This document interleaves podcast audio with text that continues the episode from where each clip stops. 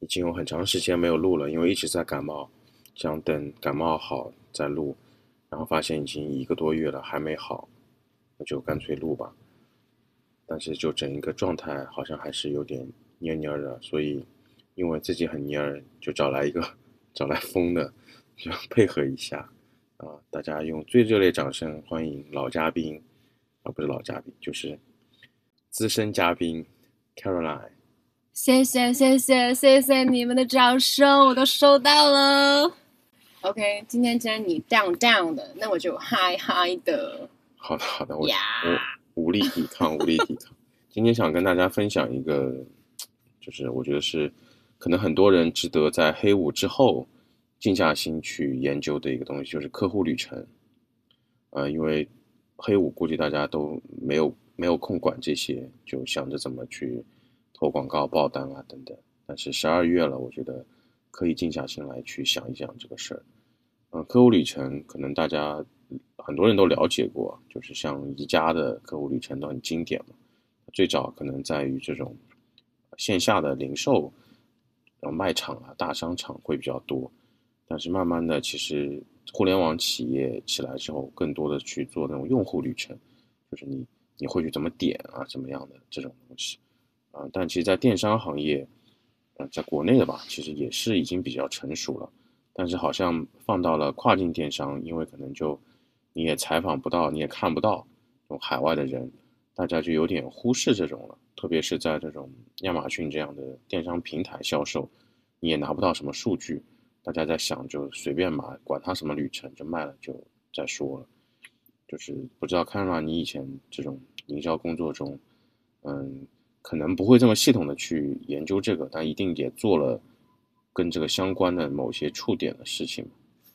嗯，其实，呃，像以前的话，我会更偏向于去做市场营销类的这种工作方向，所以它可能说在，嗯，更针对于这种促销啊，或者说产品卖点的营销上，会，嗯，着重的要去，呃，在我的工作内容里面去覆盖到。那其实。嗯，很多时候就是针对产品的卖点，其实可能我作为一个女生，然后他们那边的习惯性的工具会在园林类啊，或者说那种嗯户外类的工具多一些。那其实我首先作为一个用户，我是不了解这个产品的，我就是不知道这样的产品对于想买它的人来讲，它的真正需求点是什么。嗯，就只能说是非常。嗯，刻板的就是去去详情页里面去挖，或者说去亚马逊详情页去 copy paste，然后去发合作啊，或者去发社媒的内容，就都只是这种比较呃单一，而且是自己根本就不了解的方式，然后去比较嗯麻木的去麻木的去宣传。那其实嗯，包括就是去研究用户，所谓的研究用户，其实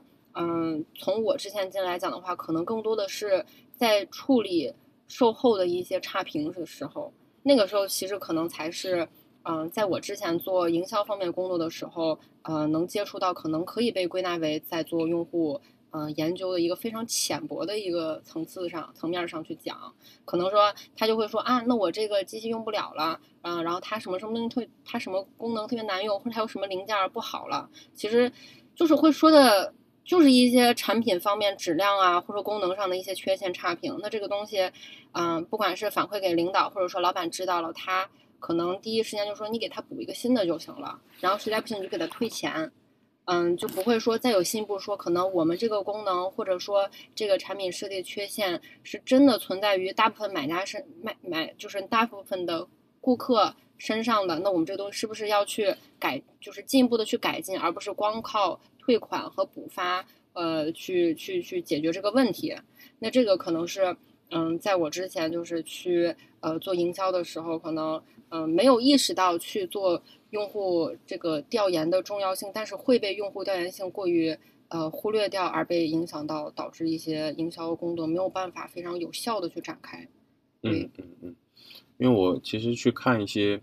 讲客户旅程的一些呃。内容啊，内容输出，然后我觉得有几个点是一个大误区，一个是客户旅程，它不是一个流程，就是可能很多人会把它想着，嗯，就是客户怎么样一步步，肯定会做这个事情，对，就是对他好像就是会按着你的这个流程图，其实客户旅程是一个非常杂乱的一团线，然后另外一个就是大家画出来的基本上都是营销旅程，就像嗯你刚才说的，就是他其实没有从客户那里出发，更多的是从我的营销，呃，我我找到很多触点，我要在每个触点怎么样要把我想要灌输给他们的东西就输出出去嘛。强行输出，对对对就是这个其实是一个角度的问题。然后另外一个其实，嗯，我最近越来越觉得客户旅程它是一个极度极度极度感性的东西，因为它不光是说什么用户视角了，它更多的里面可能去研究的是客户他非常自然，可能跟你这个产品没有关系，可能跟你的店也没有关系，他当下的一些最真实的感受，就像我之前给你呃分享的那个漫画，就海外那个营销那个大佬画的漫画嗯。也是这样，就大家都在说啊，OK，我在呃就是去寻找产品的阶段，我应该给你什么，但是他可能啊作为一个正常的消费者，他可能就会说啊哇这么多好评应该都是假的。嗯啊、我不太相信。然后等到了就是去到店铺或者独立站或者线下的这种商店，呃，大家觉得我就是铺货嘛，就铺够多，但是可能对于一个消费者来说，他一眼望去，他的感受就是千篇一律，完全雷同，根本不知道谁好谁不好。然后可能写的说明啊、标题啊、卖点都一样的。然后到了收到产品的时候，可能他只是单纯的觉得这个包装很难撕，这盒子很难开，然后说明书看不懂，然后到了最后面这个阶段，那他就会收到各种的短信、邮件，或者是社媒私信，就让你啊给个好评啊，然后分享给你的朋友啊。他整一个旅程，因为你是从这个商家的角度去设计的，那从消费者来说就是一个字烦，就巨烦。而且他们可能真的想去考虑的点，没有人去做，这个我觉得也是一个很普遍的现象。然后为啥跨境电商很需要去研究这个事儿呢？是因为我可以跟你分享一个以前我们做外贸啊，包括后面认识的一些外贸大佬他们的一些经验。因为以前做外贸也是出海嘛，但是他其实不太用去考虑这个客户旅程，是因为啊，你做 OEM 的 ODM 的客户，他其实要么就是当地的零售商，或者是这种经销商或者品牌方、贸易商，他们其实已经去做了客户旅程的调研，他就告诉你，你就做这样的一款产品，肯定好卖的，啊，或者是他会是喜欢的，然后至于营销和销售上的东西，他们会去搞定。那中国的工厂啊、外贸公司啊，他要做的就是我怎么用最呃低的价格，但是保质保量啊，去生产出来这个样品，他说后面的这个产品大货出出去就好了，就解决。其实这种这种一个流程，你对于你去积累这种想要研究客户旅程心智的话是很难的。然后我近两年认识的一个可能已经做了几十年卫浴产品的一个大佬，那他其实的呃发家史吧，就是你会发现他作为一个外贸公司的人，他也在研究这个客户旅程，是因为他会去研究美国马桶的标准背后带来背后什么意义，为什么他要定这样的标准？那为什么加拿大它会需要去有一个就是除这个水雾，因为它很冷嘛，你们都它会起起雾的在那个呃马桶上，然后包括他去做的那种实验，就是怎么样、就这个什么等级的马桶它是怎么能冲什么样的东西，包括这个下水道的改造，他当时做的很早，就工厂都没有这样的模具，他就是得拿着美国的给他的这个模具，然后去找工厂一个个谈，看哪些工厂愿意配合他去去投一起投入，因为刚开始他也不可能保证量的，然后包括他做的可能就是产品有问题，他可能就几个集装箱，他就全部他就可以接受全额退款，就是这样一步步，然后做到现在是就是他是一个 Home Depot 的一个金牌供应商嘛，就非常稳，然后他对于这种卫浴市场啊，美国、加拿大用户的整个旅程，包括他喜欢到线下买、线上买，还是他买完之后他会 care 什么，然后智能马桶为什么可能销量不是这么好，他所有的东西他他因为很了解当地啊、就是消费者的这个整个旅程，所以他能说出非常专业的话，然后以及行业的判断。但其实跨境电商你直接去 to C 了，就没有人帮你去做这个事情了，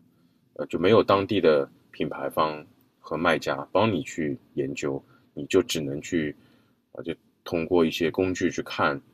就别人在卖什么好卖，然后我去赌个爆品，就通过这样的方式去去销售啊，怎么样的？就所以这块特别的缺失，呃，但因为缺失之后，大家卷到后来就是卷资金、卷价格，就造成了就是买流量，造成了如今的一个呃局面。在我看来，就是嗯，不管大家怎么样想要去改成品牌化，就是客户旅程、用户旅程这个东西。你可能做到一点点、一丢丢，就找到那么一两个点，你就真正的和别人的距离会拉开。嗯，其实就是刚才嗯听你这么讲，就是想到其实呃我们最近有在针对这个呃用户的这个行为习惯呀，或者一些对我们品牌的一些反响去做一些调研。嗯，其实这个。呃，就是还结果蛮让我意外的，就是我可能印象中，我觉得可能，嗯，就是不会有那么多人去理我们，然后去去回应这些问题，而且我们一开始确实处于一个会比较迷茫的状态，就是根本不知道该怎么去问这些用我们产品的人，他他们会嗯有什么样的问题，嗯，所以当时我们就是会根据一个比较嗯传统的一个大众化的一个呃旅程图。然后去把每一个阶段大概的去标出来，就是用一种非常传统的手绘的方式，然后去给了一个我们就是之前有在比较深入合作的一位博主，然后希望他可以去嗯根据这个去给我们反馈一些信息。然后那只博主就是非常真诚的去写了很长的一段那个邮件，就是本来是一直在社媒的那个 Instagram 的对话框去沟通嘛，然后根据这个问题，他就说他想写的东西太多了，社媒的这个对话框写不下了，所以他只能是去发邮件跟我们来说，然后就说的非常非常仔细，就是从嗯他觉得他什么时候会开始想到。啊，这个产品，比如说我们是一个三 C 类的一个产品，那可能说，嗯，他看到他周围的朋友开始买了，他会想到，也许他需要一个，可能之前他会他会不知道，他甚至需要这么一个东西，嗯然后周围朋友会提醒他，或者说他真的遇到什么事儿了，是需要这个产品的，会提醒他啊，我该买一个这个东西，然后这个时候其实他会开始去了解什么样的品牌，然后有他想要的东西，然后紧接着呢，他会很仔细的，就是说。嗯，等他出了一些事儿了，他可能过一段时间他忘了他正在找这个东西，他就会没有买。嗯，然后或者说出了出了一次事儿以后，他会抱着侥幸心态，他觉得啊，那应该不会有下一次了吧，然后就可能会先把这个事情搁置住，然后就会觉得会嗯可以省一下钱呀，或者怎么样这么一个心态。然后这个时候就是离他想去购买决策的时候又远了一步，然后紧接着呢，就又会出现一个，就比如说一个广告，然后或者说。嗯，一个他非常嗯，就是好的一个朋友，然后跟他推荐说，哎，这个品牌的这个产品，你不是之前说你想买吗？我觉得这个是不错的，就又把他给拉回了这个在购，就是在决策购买的这个这个这个步骤里。然后紧接着他就是会去看，然后他会说的很仔细，就是说，嗯，一般就是可能大家会想，嗯，买贵的东西的人群，他只会选贵的。然后买便宜的人群，他就是要去打价格便宜的产品。然后其实跟我们联系的这个嗯博主，他其实是一个非常传统，而且就是比较老派的一个呃博主，他就是会比较认品牌。嗯，但是他其实他去比的话，他会拉出两个贵的去做贵的对比，然后再拉出两个便宜的去做便宜的对比，然后再看这两个贵的和便宜的中间哪些。多出钱来的那些额外的功能，是他觉得值得去花钱的。嗯，如果他觉得这个额外的功能值得去加价买，他就会选择贵的；如果不值得，他可能就是觉得还是说要性价比优先，去选择便宜的。然后紧接着呢，他就是会做出一个从贵的里面选出一个好的，再从便宜里面选出个他觉得好的，然后在贵的和便宜里面比，然后哪个功那个如果贵出来的那个功能他觉得可以，他就会买贵的嘛。然后这样的决策完以后，他就会买了。买完以后呢，他就会说，他买完以后，他还会再去他们的网站上去去了解。然后他其实主要是比较喜欢在亚马逊上买东西，嗯。然后他就是会呃购买前，然后会哦，刚才忘说，你到时候剪到前面算了。什么叫捡到前？你 就忘了说就忘了说嘛。那听众他们就自己耳朵对前置一下。啊，假装你们刚刚才听到。就是他在做选择的时候，他会主要去看亚马逊，还有 YouTube。这个其实也是一个呃不同类型的人群，他会选择产品就是不同的信息来源的渠道，这个也是一个让我们会觉得。呃，蛮蛮明显的一个区分，就可能有一些比较年轻的呀，或者说喜欢紧跟潮流的，他会比较喜欢 Instagram 或 TikTok 去看一些讯息。那像这种老大哥型的，他还是会比较相信 YouTube 和呃亚马逊的一些真实评价。会给他更多的一个决策权的指导，嗯，这个也是他在里面会很仔细的去说到，他会关注哪些渠道啊，甚至哪些博主的言论对他会有一些嗯这种 key opinion leader 这样的一个角色，嗯，然后他买了以后呢，他还会再去呃网站上去看，就是他们的售后就是会包含怎样的一个。呃，覆盖哪些问题？就是他会，嗯，觉得如果说他出了问题，这个品牌是不是有足够的这个售后的一个服务能力，能够去支持这个产品出现了任何的意外，可以得到很好的解决，啊，然后或者说它的配货的一个配送的周期，嗯，他可能甚至觉得，如果独立站，嗯的配送。比亚马逊快，哪怕独立站的价格比亚马逊的高，他也会宁可多付这个运付的运运运费的价格。嗯。去 独立站购买，叫什么？就感觉你 嗯，秀好，真好，真好，真好。嗯，然后紧接着呢，他买了以后，其实这个还没有完，我当时就觉得很意外。他就说，他买到手了以后，他可能觉得，嗯，这个是不错，但是我又突然看到一个啊，这个好像有不错的另外一个功能，我之前没有看到。他就想啊，那我买个这个，我再回来看一看。结果他发现，这个新出来的这个功能会让他觉得会更喜欢，他就会做一个让我觉得很中国式的一个思维，他把之前那个就推掉了。老逼灯这个说是，这是可以说的吗？可以说，可以说。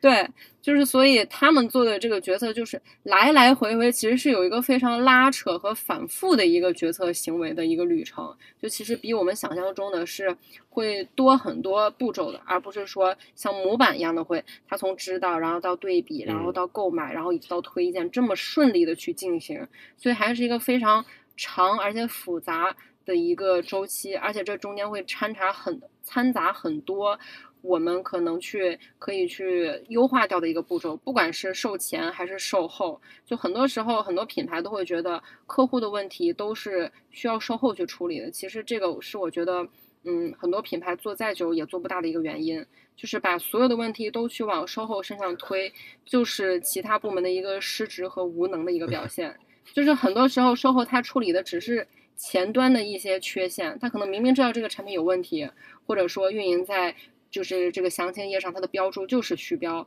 那其实这个东西并不是，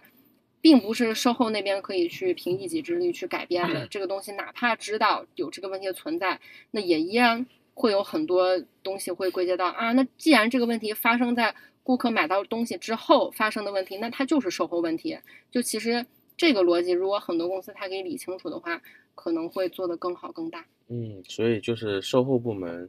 离职率高，很多人都以为是。经常要被顾客骂，或者是这种负面情绪很多，其实不是，主要是因为公司其他部门就瞎搞，他他两边受气嘛，就这个是一个很常见的呃，就离职率高的原因。对，然后其实你你刚才讲这些，我就会想到，就我们很多时候可能不是很了解啊欧美他们的一些习惯，但是放到呃国内我们自己。嗯，我觉得刚才你说的那位合作的博主啊，他的购买旅程让我想到，就是以前我们买车啊，买车会在汽车之家去做对比，嗯，就是会做不同车，但是可能是呃同一个价位的对比，配置他会写的很清楚，然后再会去看这个，我可能选中了一款一款车，但它有低配、什么中配、高配，然后我要看它高配到底高在哪里，如果是一些很虚的什么真皮座椅。嗯，然后贵了很多钱，我就不会买。但这种事情其实，呃，就不是没有偏见了。大概率来说，男性向的，男性的人会去干这种事，或者买一些像车或者这种数码产品。那你看他的测评的这种博主为什么会这么啰嗦？然后很多这种，嗯，数据啊对比图会做的很明确，就是因为大家都看。但是其实很多像，嗯，就是为啥？就是可能身边有一些女生。他最终选好之后，他更多的是选颜色嘛。就是其实有的时候品牌去做买家画像的时候，也是存在自己比较主观的一个刻板印象在做。所以这个也是去做呃买家的一个就是消费者洞察呀，或者说一个买家呃这个用户旅程时候是需要让我们去打破自己常规观念和想法的一个很很很有意思的一个是的，是的，就像你刚刚说，它可能在 YouTube 和 Instagram，它的作用和时间段都不一样。那其实嗯。哪怕就像你你你买个东西，就是可能源于小红书，终于淘宝，嗯对吧？但是你中间可能看到之后，过两天忘了，嗯但你但是因为嗯、呃国内这个隐私数据做的不好嘛，嗯它大概率就是会在 抖音啊或者哪里又跳出来了，然后我们就把它就礼貌的称为在营销，但其实就是耍流氓。条条大路通淘宝对，就是海外也是一样，他可能就是会呃看到一些这种兴趣的帖子，又让嗯他嗯有这个印象了。但是他如果想要看很仔细的，就是很全面的东西，他可能还是会去 YouTube 上搜。那这样，嗯其实你 YouTube 上面一些呃非常没有呃背书公信力的内容，他可能就不会去看了。对。那所以对于你可能找博主合作做内容营销，你在不同平台要去输出和沉淀哪些内容，嗯。呃，就答案就非常的明显了。我觉得通过你刚才讲的这个事儿，然后可能今天我们又是呃啊，就前几期吧，然后我们有这种忠实听众反映，就是 听完很有道理，非常接地气，也不虚啊，一看就是在一线工作的人讲出来的东西，嗯。但是他们还会想听一些接下去我应该如何做呢？道理我懂了，我该怎么办呢？嗯为什么很少呢？主要是因为这种东西它应该是要付费的，你们免费的还想听这么多，这是另外的价 这是另外价钱。但是没关系啊，今天还是呃后面还是要说一下能去做什么会会比较好一点，因为其实刚才你提到一个呃你们去做这个用户调研或者嗯提问，你你连问题都提不出来，对这个这个点很有趣，就是因为很多这种呃，我以前客户找过来，他说想要，呃，我帮他去找一个美国当地的调研机构。嗯我说你想调研什么？就是你最终想知道什么？他说我最终想知道我这个类目怎么样的产品会卖爆。嗯，那你 这这个亚马逊的对吧？就是就是麦肯锡也吃不消啊，就是他可能也只能给你一些很就是就是呃，他可以去做调研了，但是更多的是一些呃行业性的这种数据啊嗯怎么样？你如果不是光用在你运营上的东西。对对对，它就是，而且你要嗯麦肯锡也基本上是一百五十万一个 PPT 起步了嘛，你要想要得到什么东西卖爆，那那调研机构干嘛不自己去卖？就是 ROI 好了。嗯，对，就这就跟就是说，我知道哪个股票会涨，我就不会来当股评人，这个道理很像。嗯那所以，呃，对于大部分的跨境电商卖家来说，我觉得其实你不要先去想着就是这个行业的天花板或者怎么样，这个是很多投资公司要去看的东西、看的报告啊、白皮书啥的。嗯你更多的可能就是先从你能取得联系，不管他是你的呃博主合作的博主、种子嗯用户还是怎么样，就是嗯能好好的问一个。呃，美国的人，那不管他是白人、黑人，但是可能是一个四十五岁的，嗯，怎么样，男的、女的都行，你就去好好的就去问他们。哪怕一个问题也好。对对对对对，因为其实呃，你这个购物这个事情对于电商来说很重要，你就是全部，但对于一个美国啊、中产来说，他真的可能占他生活的百分之二，啊，就是时间他刷手机时间也很少，对他来说不是一个重要的事情。重要的事情跟大家一样，我们重要的事情一定是每天怎么谋生啊，怎么赚钱，然后怎么去找到一些生活的仪式感、小确幸，对吧？怎么样跟啊、呃家人朋友相聚，怎么样让自己不 emo 开心在说自己吗？啊？没有没有没有，就就购购物这个事情，它不是全部啊，只是中国刚好处于这个精致消费主义时期嘛。对。对对，所以就会被铺天盖地的东西，大家好像也不觉得恶心，但是我已经觉得，但是你现在表情看着已经觉得对对，我觉得蛮恶心的，就是太太烦了，有些东西。然后，所以就是，嗯，可以从这么很小的事情去入手，你真的会发现啊，他跟你讲完这么一套流程之嗯后，你发现哎，跟自己想的有这么一一两个点不一样，你一去做改善就能有改变。对对，实在不行就是你你人如果没有出国什么的，你就去看 YouTube 嘛，YouTube 不管是那种很长的 Vlog，还是呃一个你这种你的目标用户群体他去做的一个商品分享测评，或者是他们有些什么露营啊什么等等，就是你去看一看他们的生活，你可能知道啊，他们原来是这样在过日子的，他们关心这个，这些点其实会很不一样。那你可能反哺到你去做你的你的详情页的图片文案。你才能真正做到所谓的用户视角，不然的话很难。就是我们一个中国人怎么去做到一个美国人的用户视角？我觉得就是不现实，就是喊口号。你觉得呢，卡罗拉？我同意，说的特别的对。就其实我们这次因为是一个初尝试嘛，嗯，就是说。嗯，去发邮件啊什么，其实回复率也都会比较的低。嗯，哪怕是你去用什么代金券啊，然后怎么样去激励，其实大家兴趣度也不会特别高。所以我们就是说，就想一个最简单的，就是一个包装问题，然后去抛到了群组里面去问。嗯，就其实 Facebook 群组，我觉得是一个特别神奇的地方。你看它可能就蛮普通的，然后里面的内容，嗯，也不会说像你天天去刷社媒那么的 fancy，但其实里面的人他是会。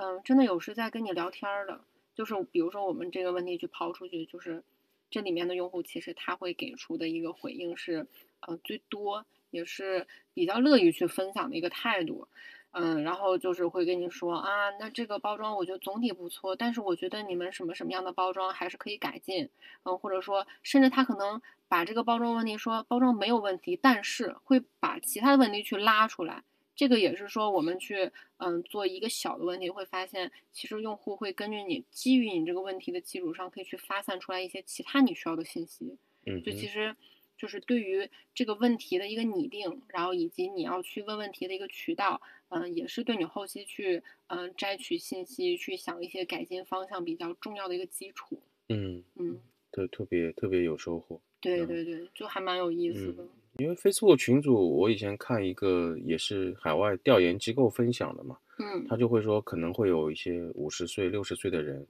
呃，他甚至有一段话很触动我，就是有一个六十岁的，应该算是女性吧，嗯，我们叫她小老太，嗯，他会说，呃，她最喜欢 Facebook，因为她说通过那些群主，他知道了世界上世界上可能跟他有类似想法的。人有这么多，嗯，然后他在这个世界不孤单，特别是看到别人遇到了跟他一样的问题，最终解决掉了，他就会坚信自己能解决掉的。嗯，然后你看 Facebook 群，它的由来其实也就是这个，但是因为跨境电商只知道 Facebook 投广告，投广告，忘了这个其实是海外可能中老年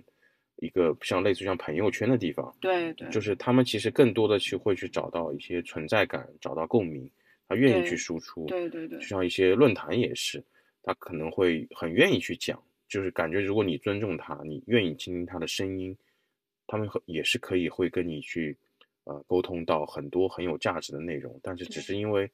这种东西对销售无法追踪嘛，然后大部分人可能就觉得啊，你要找这种上面的，那你谈一个 affiliate 嘛好了，就是太久啦，对对，带带货嘛，啊，就是只想让人家带货，不想不想知道他们到底在想什么。就会很麻烦。要是想出一些又要花钱的、先花钱的东西，那我就不听，就是这种感觉。对对对，然后我觉得这块东西可以，嗯，慢慢的在可能现在整个大的经济形势不是那么好，然后又很卷的时候，去尝试着做一下。嗯嗯，不是现在已经，我觉得不是在说这个东西到底慢不慢了，那你不做，可能明年你也就挂了，没有差异化。嗯，就是对，就是你现在就是要不要活吧。我是觉得，就是在这种潮水退去的时候，我们刚才说的这些，包括以前几期说的东西，都是营销里面很基础的东西。嗯啊，它只是因为高速发展的一些一些红利的东西把它掩盖掉了。那你如果退去红利的话，你不做的话，我觉得就是没有什么其他选择，就是凉。真的真的就是很现实的一个事情。那大家不想凉的话，就尝试去做一做吧。你 这个怎么像一个死亡 通告？对，因为我觉得真的真的不太，就真的不太一样了。当然也是会希望大家在黑五都能爆单，但你这话你自己说，你信吗？就是欧米茄，你今天真的攻击性好强。就是这个已经不是一个什么期望的东西了，就是就是拼，嗯，就是真枪实弹的在拼一些基本功吧。然后呃正能量一点啊，正能量一点就是到了十二月，大家也都不忙了，或者是发现黑五也没有卖很多东西，也不不太需要发什么货的话，然后特别是一些打工人哦，就是何必呢？然后如果在杭州的话，大家可以啊圣诞节约个咖啡什么的。给你约吗？啊，对，就是因为已经有嘛，就是呃有有有听众刚好是杭州的，而且还是超大厂的，就是哇哦，就是那个 一直卖这个价钱，啊哦哦哦，对，滴就是会会有就会有会有跟我加的微信，然后到时候也可以聊一聊，因为明年也不知道他在不在那里了，就 就反正很正常，就杭州的流动还算是低的，但你看深圳流动很高，就是一般过完年我去问以前一个微信好友，不管谁，我第一句肯定问他你还在什么什么那里吗？嗯，必须要问，因为基本上五个四个有变动，要么就换工作，要么就创业去。现在有些公司也挺不当人的，真的也不怪大家 对嗯公司没有什么归属感。对对，别骂了，然后大家可能随随意啊，随意啊，因为如果你真的是要来问一些很深的问题，嗯是要收费的。我这个只是说大家很空的话，就就在没空，就就在冬天，大家聚聚闲聊天，然后然后你还要说出这样心寒的收费的这种话。呃不是，因为我感觉如果真的有在听我们我这个播客的话如，果你能听到这里的话，应该都能聊一聊，对吧？就是挺挺好的。呀，